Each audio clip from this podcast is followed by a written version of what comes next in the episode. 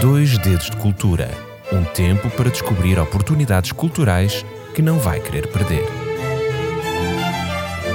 Dois Dedos de Cultura com Cristina Leal.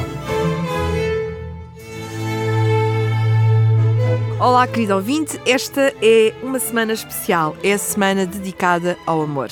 A semana em que corações apaixonados trocam presentes, trocam postais, em que se trocam juras eternas, oferecem-se bombons e outras coisas especiais. É o dia 14 de fevereiro. E para mim, além de ser o dia dos namorados, é também um dia muito especial porque é neste dia que eu comemoro a minha data de casamento. É verdade, casei no dia dos namorados.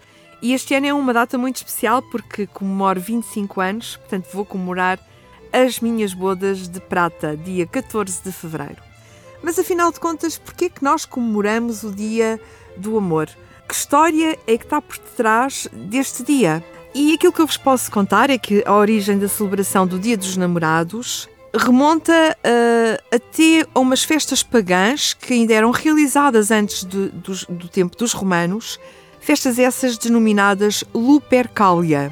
Lupercalia era um antigo festival que era realizado uh, a 15 de fevereiro. E esta designação Lupercalia deriva da loba Lupa, uma loba que, uh, diz a tradição e a lenda, que alimentou os gêmeos Rómulo e Remo, que foram fundadores de Roma, e também de Lupercus, que era o deus romano da fertilidade. Portanto, Lupercalia tem a ver com a loba e também tem a ver com Lupercus, que é o deus romano da fertilidade.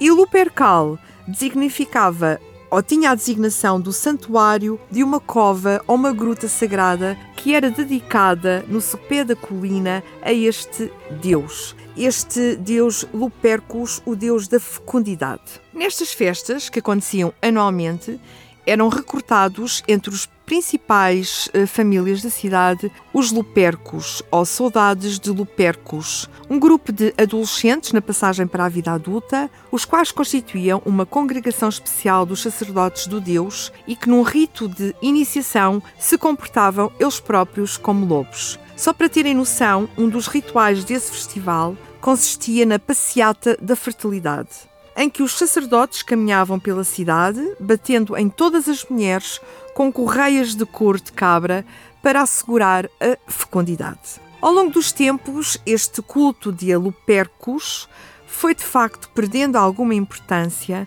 mas no final do século V, o Papa, provavelmente Félix III, tentou abolir a festa. Uma festa que era considerada pagã a deuses que já não faziam parte do registro cristão do então Império Romano. Então os rituais foram alterados e as festas terão acompanhado a cristianização do Império, ou seja, foram agregadas festas pagãs e festas católicas, e assim o calendário cristão conseguiu sobrepor às Lupercalia a festa de São Valentim de Terni, um bispo que foi executado no ano 278 por continuar a realizar casamentos mesmo depois da proibição decretada por Cláudio II.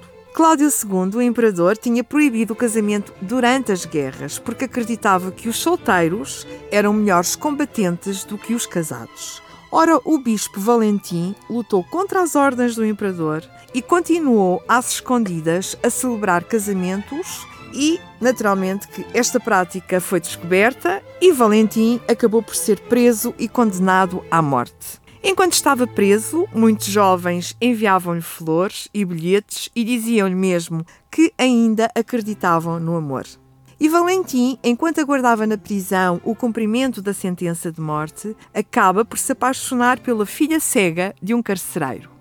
De uma forma milagrosa, ele acaba por lhe dar a visão e antes de ser executado, Valentim escreve-lhe uma mensagem de despedida na qual ele assinava como seu namorado, o seu Valentim.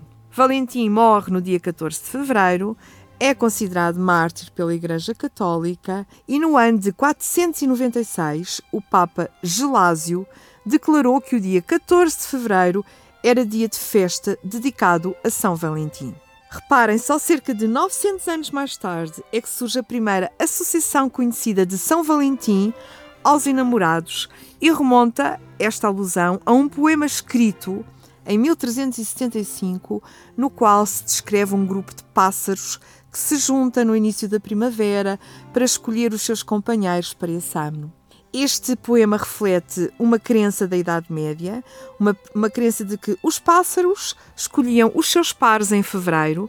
Dizia-se nessa altura que o dia 14 de fevereiro era o primeiro dia de acasalamento dos pássaros e por isso os namorados da Idade Média usavam esta ocasião para deixar uma mensagem de amor na soleira da porta da sua amada ou do seu amado.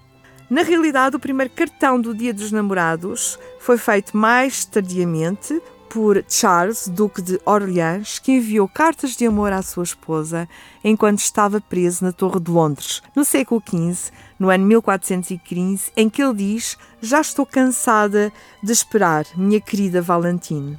E também Shakespeare menciona a data na sua obra Sonho de uma Noite de Verão, quando se refere de facto à energia primaveril e ao primeiro entusiasmo do ano e fala do, do ideal de São Valentim. No século XVII, ingleses e franceses passaram a celebrar São Valentim como a união do Dia dos Namorados. A data foi adotada um século depois nos Estados Unidos, tornando-se no Dia de São Valentim e para tal muito contribuiu Esther Oldland, que ficou conhecida como a mãe do dia de São Valentim. A realidade é que ela foi autora dos postais mais belos realizados para esta altura. Uh, e foram os primeiros cartões de facto produzidos em massa, em grande massa, uh, nos Estados Unidos e que desde essa altura, desde então, passou a ser tradição enviar cartões uh, entre namorados. Isto continuou em crescimento e no século XX espalhou-se por todo o mundo. O dia de São Valentim tornou-se assim o pretexto para a troca de cartões entre enamorados, com votos de um amor infinito e eterno, ou se não é eterno, podemos parafrasear Vinícius de Moraes, que diz de um amor que não sendo imortal, seja infinito enquanto dure. E são muitas as práticas de comemoração deste dia em várias partes do mundo. Por exemplo, em França, que é considerada a cidade do amor, Paris é uma das cidades mais românticas e o primeiro cartão do Dia dos Namorados, como disse há pouco, foi feito por Charles, eh, por Charles perdão, Duque de Orleans, que enviou cartas de amor à sua esposa. E são muitas as práticas de comemoração deste dia em várias partes do mundo. Em França, existe um evento tradicional do Dia dos Namorados, a lotaria do amor ou o desenho do amor, em que homens e mulheres, isto era feito já há muitos anos atrás, faziam desenhos dos seus amados e em volta de uma fogueira poderiam queimá-lo caso não estivessem satisfeitos com o seu namorado e até trocar de namorado por isso. O fato tornou-se tão incontrolável que o governo francês eventualmente proibiu a tradição com o passar do tempo. E a simbologia passou apenas para o facto dos casais irem juntos fazer retratos, caricaturas e desenhos dos amados como recordação.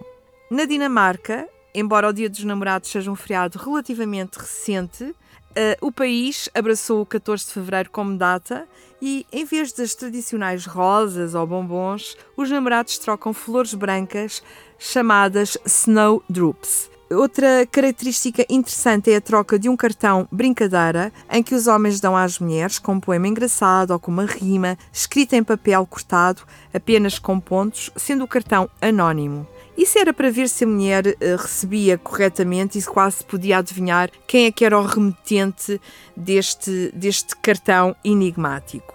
Em Itália, por exemplo, os, os italianos comemoravam o Dia dos Namorados como Festival da Primavera onde os apaixonados se reuniam em jardins para desfrutar de leituras e de poesia, música e passeios com as suas amadas. Uma tradição italiana do Dia dos Namorados era que as jovens solteiras deveriam acordar antes do amanhecer para identificar os seus futuros maridos.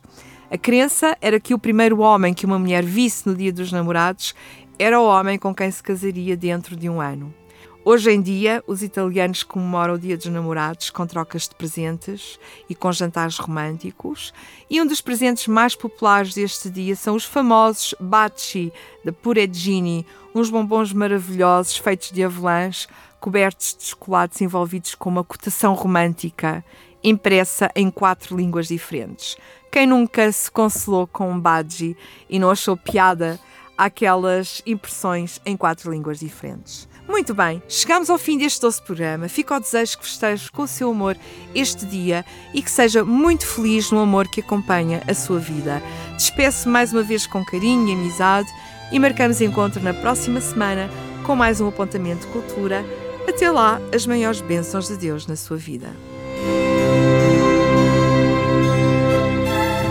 Dois Dedos de Cultura um tempo para descobrir oportunidades culturais que não vai querer perder. Dois Dedos de Cultura, com Cristina Leal.